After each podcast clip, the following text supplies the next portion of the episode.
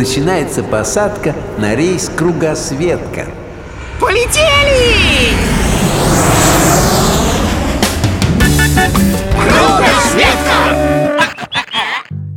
Приветствую вас, друзья мои путешествующие. С вами я, Лосяш. А еще Николай Дроздов, Евгения Тимонова и Савунья.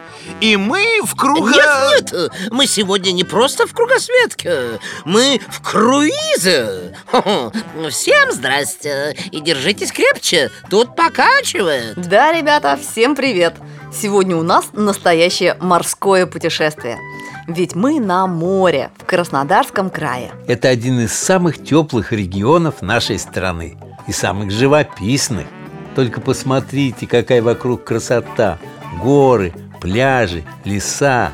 И, конечно, море. В Краснодарском крае два моря Азовское и Черное. Прямо сейчас мы с вами плывем по Черному морю И кажется, мы тут не одни. Смотрите, кто у нас тут за бортом Ой, да это же дельфин! Настоящий дельфин! Вот это встреча! Хо-хо! В Черном море, восторженная наша, обитает множество этих удивительных животных Дельфины очень любят внимание, поэтому встретить их тут довольно просто Они часто подплывают к лодкам, а иногда даже выпрыгивают из воды Чтобы, скажем так, покрасоваться перед такими впечатлительными дамами да, Лосяш, ты абсолютно прав.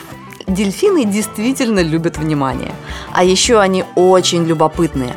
Обожают наблюдать за людьми, поэтому часто подплывают туда, где их много. Например, близко к берегу, ну или к лодке. Ах, ну вы только посмотрите, как красиво плывут, а как быстро! О, настоящие спортсмены! Да, Савунья, дельфины действительно прекрасно и очень ловко плавают. И неудивительно – они учились этому миллионы лет. Сколько, сколько? Примерно 50 миллионов лет назад предки дельфинов начали учиться плавать. Правда, выглядели эти пра-пра-пра-пра-дедушки совсем не как дельфины. Они больше были похожи на хищных свиней.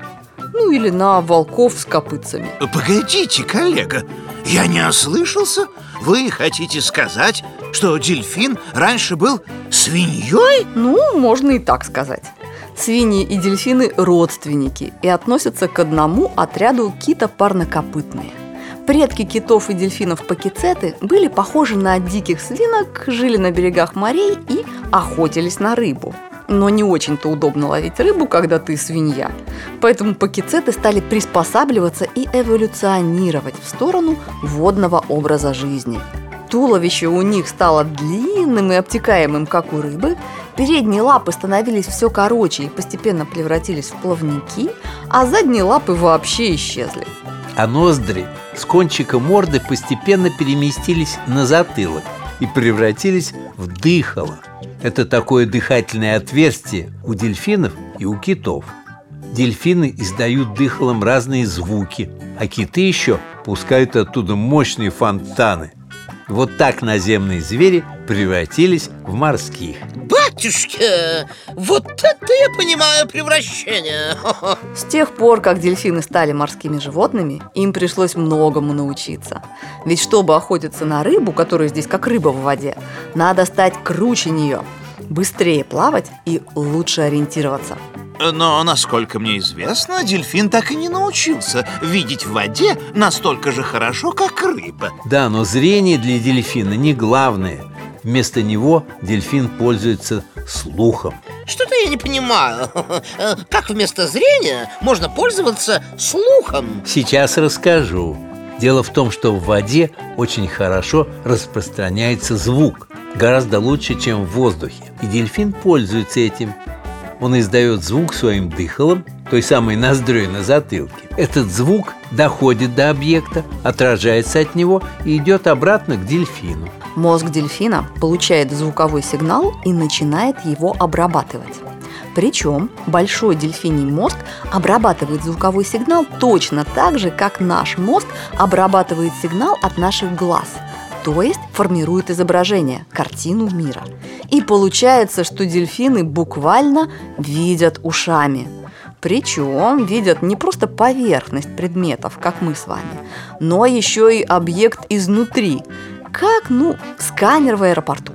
Дельфинчики, можете сканировать нашу лодку Ничего запретного мы не везем Уважаемая, осторожнее. Вы же сейчас вывалитесь за борт и утонете. Спокойно, лосяш.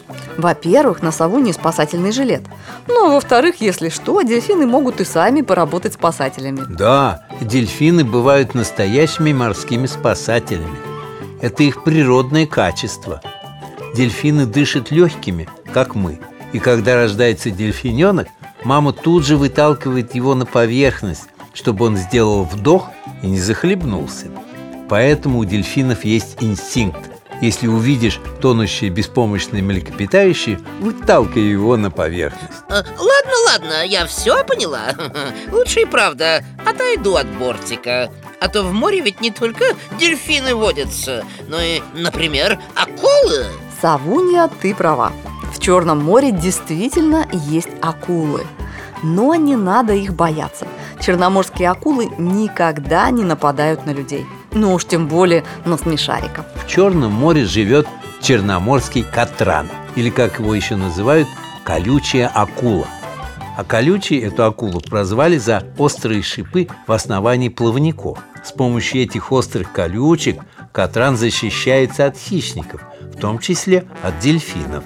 Катрану не до того, чтобы нападать на людей. Он сам старается защититься. А еще у Катрана острые не только колючки, но и зубы. Да, все правильно. Причем этих зубов у Катрана несколько тысяч. Да, акулья чешуя – это маленькие копии акульих зубов – так что все тело акулы полностью покрыто зубами От кончика носа до кончика хвоста Все тело покрыто зубами? Это же... Это как такое возможно? Возможно и даже очень удобно Например, для защиты.